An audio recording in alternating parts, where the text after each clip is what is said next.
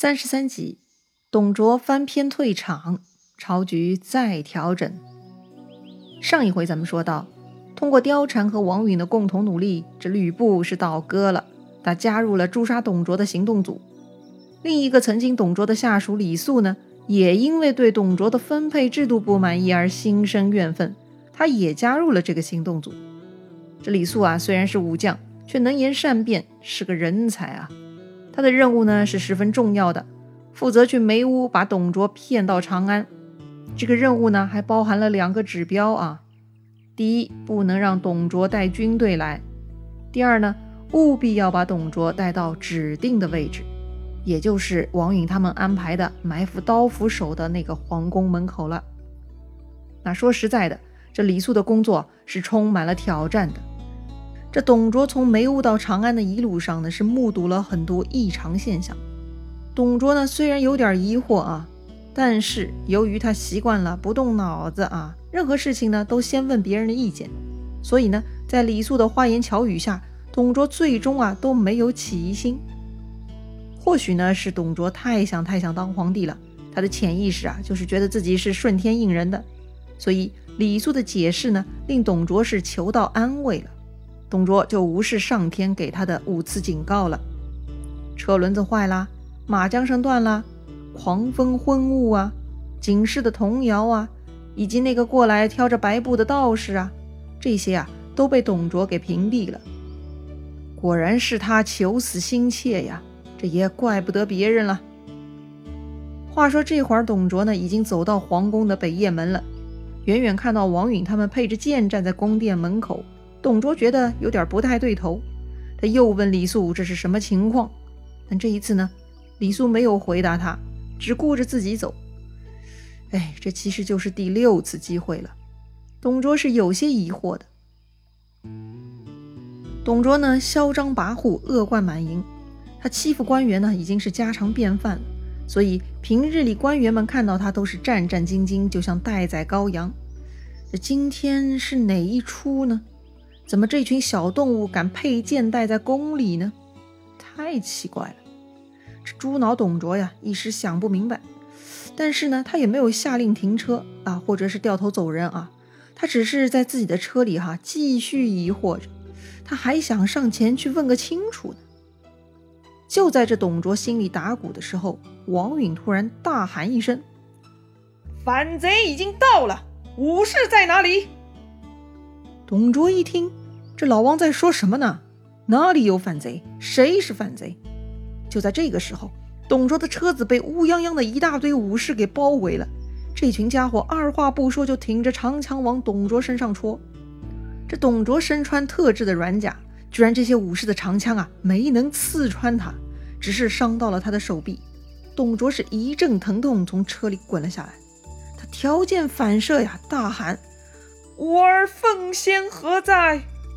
他就像唐僧落难，总要先呼叫悟空啊，所以呢，这吕布也是应声出来了，但他没有像董卓预期的那样去驱散武士啊，而是厉声说道：“奉诏讨贼。”董卓大惊，他还没来得及再多说一个字儿，这吕布已经提着匕首割断了董卓的咽喉。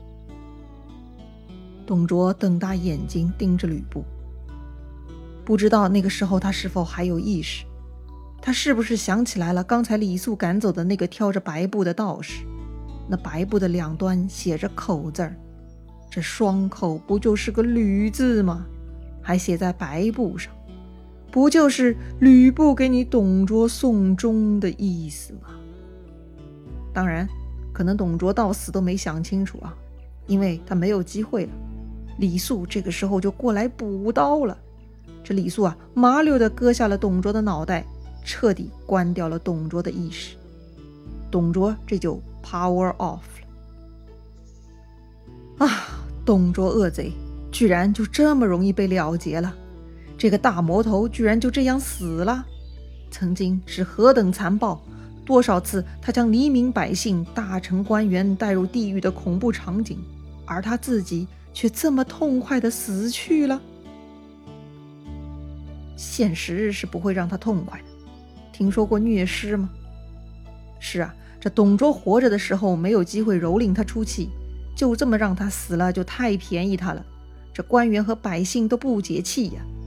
于是王允下令将董卓的尸首扔到大路上，让百姓来出气。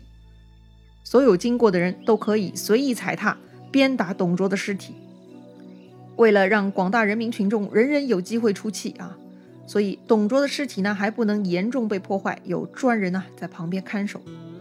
这看守他尸体的军士啊也十分有创意，他们发现董卓实在是胖得流油啊，就通过董卓的肚脐眼引出一个灯芯，用他的尸油点灯。哎呀，就在这路边上啊。点这个董卓尸油灯也真的是奇观了。这里我们也交代一下董卓的那个智囊李儒啊。这李儒啊，自从上一次没能劝服董卓将貂蝉赐给吕布，他就觉得要死在貂蝉手里了，他就生病了。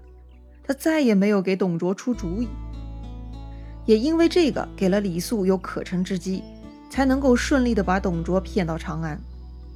果然。当董卓的死讯传来的时候，这李儒啊也就只能哀叹了。一切都如他所料啊，但是他猜到了开头，却没猜到结局。他府里的下人们呢，居然跟他一样有脑子。那几个家奴一商量，董卓死了，李儒一定跑不掉的。在李儒家打工的自己也一定会被牵连到的，得自救啊。那怎么自救呢？将功折罪呀！几个家奴一合计啊，就绑了李儒，献到王允他们这里了。李儒是董卓邪恶的帮凶，必须严惩啊！于是这李儒就在闹市中被斩首示众了。那几个聪明的家奴啊，果然得以将功折罪，没有被连累。不得不感慨啊，人们常说树倒猢狲散，总是忍不住怪这些猢狲们无情。但仔细想一下啊。如果猢狲们不散，这树难道就不倒了吗？当然啊，李儒这棵树是猢狲们帮忙推倒的，因为猢狲们已经看得很清楚了，知道这个趋势了。哎，如果你是那棵树，你得看明白猢狲们的心态，不用怨愤，这就是动物本性。那如果你是依靠别人的猢狲呢，你也得想明白什么是生存之道。好了，不扯这些了。就让李肃去地下跟董卓相见吧。那董卓的其他几个手下呢？那几个看守梅屋的将领们呢？他们呀，本来还在梅屋吹大牛呢。等董太师登上王位，自己又要加官进爵了，哈哈哈！这职场发展实在是太棒了。但就在这个时候，突然手下来报说，大事不好啦！吕布叛变了，董太师被砍死了。这会儿，吕布和皇甫嵩、李肃带领五万兵向梅屋冲过来了。什么？没听错吧？这董太师没有登基，反而被砍死了。吕布这小子叛变了，还带领军官在杀过来。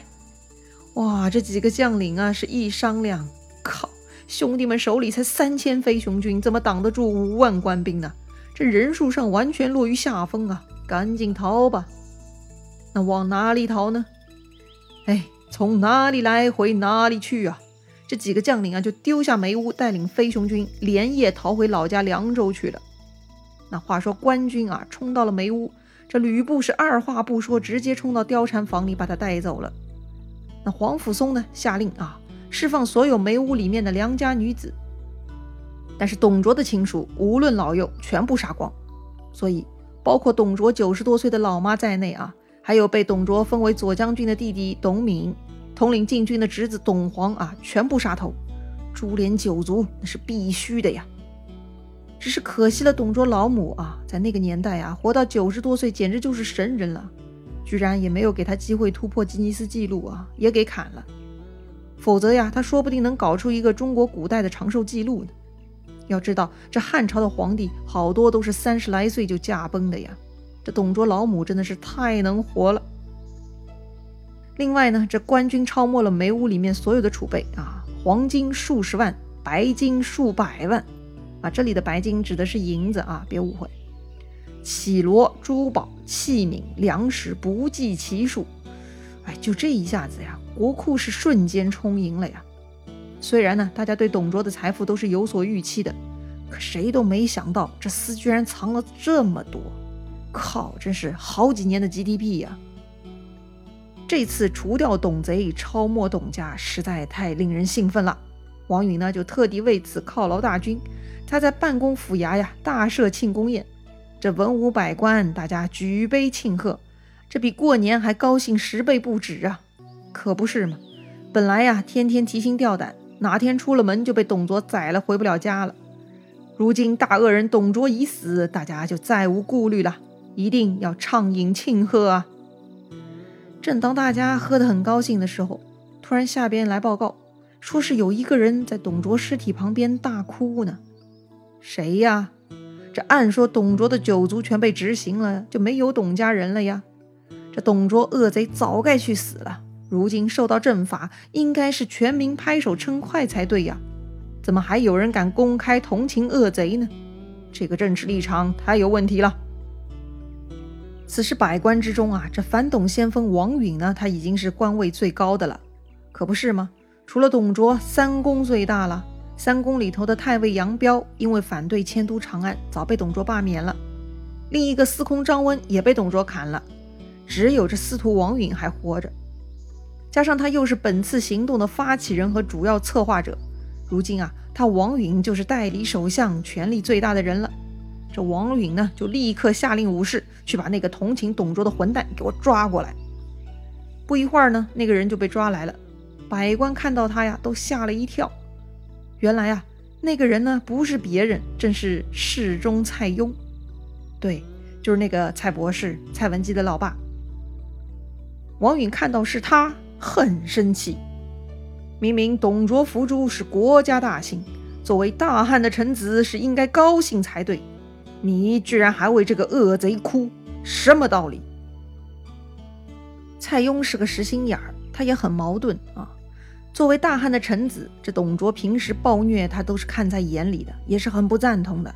他蔡邕啊，自然是站在国家的立场上，是反对董卓的。